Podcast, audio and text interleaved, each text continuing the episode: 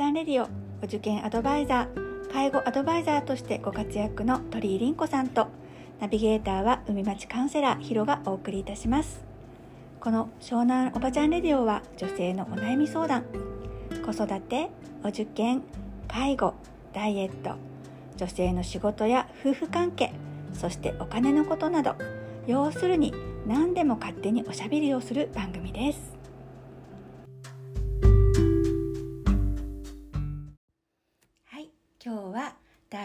33話です。皆さんご心配かけました、えー海町カウンセラーヒロは無事コロナも治り後遺症も全然ない状態ですみません。お聞き苦しかったと思いますが実は凛子先生と遠隔で、えー、と収録をしていててとてもあのお聞き苦しかったと思うんですが今日久しぶりに会うことができました。久しぶりです。久しぶり。ごめんなさいご心配かけちゃって。おかえり。ただいまです。妖精さんから戻ってきました。素晴らしい。何もともなくてよかったです。ありがとうございます。そして私が療養中になんとね凛子先生ババアになったんだって。そうです。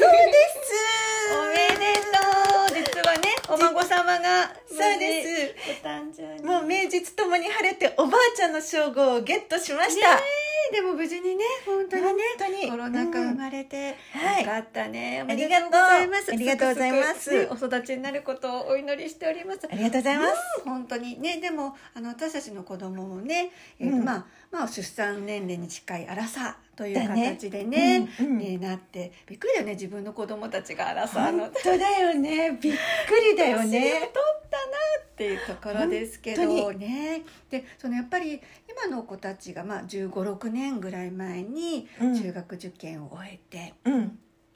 今の生活どうなんだろうっていうところなんだけれどもなんかやっぱり、あの今の子たちの、まあ、中学受験した子の、まあ、アラサー事情といいますかね、はい。ちょっとそのあたりを今回からお話聞きたいなと思います。よろしくお願いしおます。願いします。どうだろうね。やっぱりいろんなねこう成績の子とかあの中学の受験の前とか、中受入って、あとやっぱりいろいろあったと思うんですけど、はい、うん、その頃の子が今どういうそ育ち方っていうか、うんうんまあうんけ結果そうだね。環境、ううん、答え合わせがちょうどね、うん。30前後出でる、ぐらいなのかな、うなんか転職した子もいるだろうし、うんうあのん結婚せずに仕事を選ぶ子もいるだろうしっていうところだけど、うん、最近どどう？なんかそうだね。私は多分、あのまあじ自分と自己評価だけど、うんうん。あの日本で一番中学受験のビフォーアフターを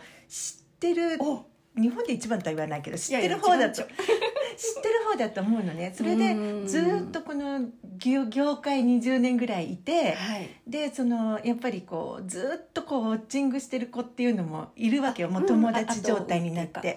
でその中学受験の前からうん。頭が悪いのなんのってお母さんたちがギャーギャーギャーギャーやる気がないとか言って騒いでいてでまあ中高一貫校に行ってでうん。大学に行って就職して30歳前後になりましたっていうまあその20年ぐらいが分かってるケースがいっぱいあるんだけれども。あのね私はあの深海魚友の会っていうのを運営してたので、そうあのすごいこう top of top の子もいっぱい知ってるけどすごいこう、 low of low ローだけど友友の。会だとそうそう、んん。 best of 深海みたいな子もいっぱい知ってるわけよ。だけどもうすごいここで言いたいのは、うん。今30前後のうん。深海魚と言われていた子たちね。うんすごいね。ちゃんとねうん。生活してる。大丈夫。大丈夫だよね。大丈夫なんだよね、なんかいかにねお母さんたちがこうやる気がない成績が悪い、もうやれなんかこうもう進級できないとか、うんうんうんうん。その先生に呼び出しを食らったとか、成績のことでね。はい。ですごい悩んでいくんだけど、ええ。でも結果ね30前後でなんかまあいろいろいたよ。なんか本当になんかこう不登校になりリストカットをし、うん家出しみたいな留年しとか、うんもうどうなっちゃうんだろうって言って、うん。みんなで泣きの涙で話し合ったことも数知れずですけれども、うんその子たちがうん。大抵はねみんなもう家庭持っってる。あそう。安心していいね。いい。だから本当ね、まあ、それはいろいろよ仕事もいろいろだし、うん。転職してる子もいるけれどもも、親に頼らずに、うん。自分の稼ぎで生活してるのよ。うんうんすごいパでートナーを見つけそうそうそうそうそう。ねちゃんと家族を持ってるだけのそうそう仕事があるわけだよね。そう。なんか子供を持ってる子も結構いるしね、うん。だからなんか私たちがうん。騒いでたのって一体何だったんだろうっていうぐらいさ、そうだね。な何だったんだろうね。そうなんか偏差値が1個落ちただけで、うんもうこの世の地獄ぐらいに騒いでて今回の、ね、公開もし難しかったですよねみたいな話を。でできなかったとかねチェックしたりとか。そうそうそうでだからどこにそうどこに受かったとかどこに落ちたとか、うそんなことを繰り返してきたけど、うんなんかね結局どうにかなんのよ。うんどうにかなるんだよね、ん。そうなんだよね。なんかさそのどうにかするためのノウハウを中樹のそのそう12歳までに勉強したとしたらけ結局な何を学ばせたらなんだろうよよよかったというか、うん。何だったんだろうってなんかさ何でもよかったんだと思うの。結局う。ん公立に行こうが、うん。あの私立に行こうが大学行こうが行く前が何だって、今になってみれば何だってよかったんだと思うんだけど、すごいみんな中高一貫校のその中学受験頑張っうんうん。た立場からものを言えばよ、うん。中学受験の良い面っていうのはさ、少なくともうんうん。契約書がうんうんうん。読める、契約書が読めるうんなんか「こうはおつは」っていうのとか、はいはい。はい文章漢字が読める。うん、なんか取説とか、うん。そういうなんか全てのものがさ何か仕事をやろうと思うと必ず契約書っていうものが出てくるじゃない、出てくる。何にしろうん。権利関係っていうものも出てくるし、うんあそれはその、まあ、家の購入も含め、うんなんだかんだと言って、もうか購入じゃなくて貸し借りもそうだよね。そね。それも全てあのどっかに就職しますとかそういうことも契含め全てそういう契約書っていうものが必要になる、うん。世の中でうん。少なくともそれに何が書いてあるのかっていう長い文章を、その中学受験のうん。力を持って中高一貫校に進み、うん。あれだけこう勉強時間を長うくん。したのは何だろうと思ったらそのうん社会で生きていけるだけの文章力って言えばいいのかな？文章読解力とうん、っていうのかな、ん。そういうものがなんていうのかな？社会的規範とともに、うん。なんかこう必要だ血の中にうん。うんそう流れ込むというかそう。そういうのがすごいやっぱり別に公立の子はないとは言わないよ。うん。全然そんなことないよね。全然そんなことないん。そんなことないんだけれども、うん。少なくともうん。中学受験を経た子っていうのは、うん。もう自動的についてくるっていうのそうかな。か。そのためにね、うん。うん。勉強もさせてうんさせるっていうんじゃないな。して、うん、だからなんかこうひろちゃんがよく言うように中学受験をさせたっていうことは社会で生きていけるだけの知力と体力をつけたって言うじゃない、うんうんそういうふうに思ってた。だからうん。それはもう確実についてるなと思って、でもそれがあれば社会でどんなに深海魚ですって言っても、ベースがもうできちゃってるから、うんこれって誰にも奪いようがない力だからさ、そうだうん。ね、かったなと思って。うんうん。あとはそのうん。深海になるっていうのをすごいお母さんたち心配するんだけどさ心配じゃん。でもこれってね運なんだよねはっきり言って。うんうんなの？なんか私はその学校はうん。不動産選びと一緒不動産です選び？お家えお家選び？そうそう賃貸でもいいんだけど、そのやっぱ選ぶ時ってさ、うん。あのどこでもいいですってわけいかないじゃん。あの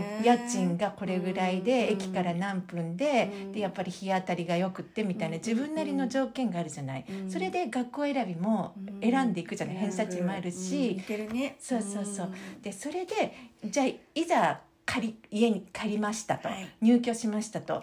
隣がひどい人でしたっていう場合もうどうしようもないじゃない、うん不可抗力じゃん。そ,、ね。こまで選べないから。うん。お一人と引っ越せないしね。そうそうそうそうそう、うん。だからそれと学校選び似ててさ素晴らしい理想的なところに行ったと思っても、うん。先生にと合わなかったとか、そう友達と揉めたとかそれはもう不可抗力でどうしようもないんだけど、その環境が自分に合ってない場合に、まあ、家もそうだけど、うん。その学校子どもたちの周りが合わないと、うん。すごいやっぱこうモチベーションが下がってくるから生活がうまくいかなくなるっていうのがあるんだけど、うん。じゃあ選ばなきゃいいのかっていうと、うん。そんなことないじゃん。絶対選ばなきゃいけないじゃない。そうだと思う。ね選んで生活してみて、うん。うん。そうだね。だから結果は分かんないけどまあ今はその頑張って選んで、うんうん。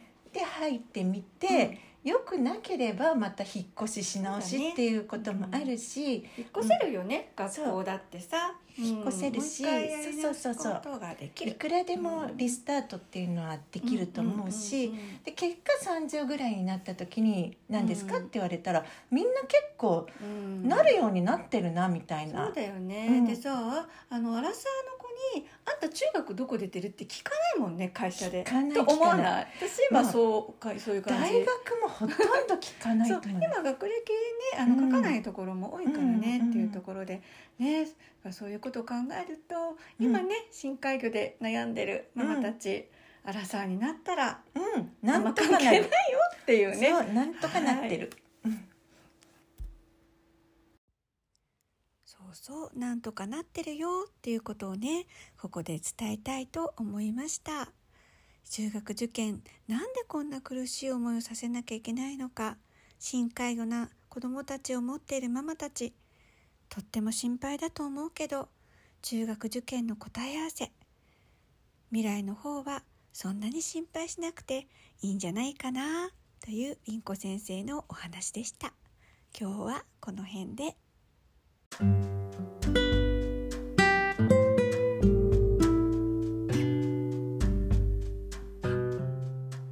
南おばちゃんレディオ。鳥居凛子と海町カウンセラーヒロがお送りいたしました。毎週土曜日10時にお会いしましょう。またねー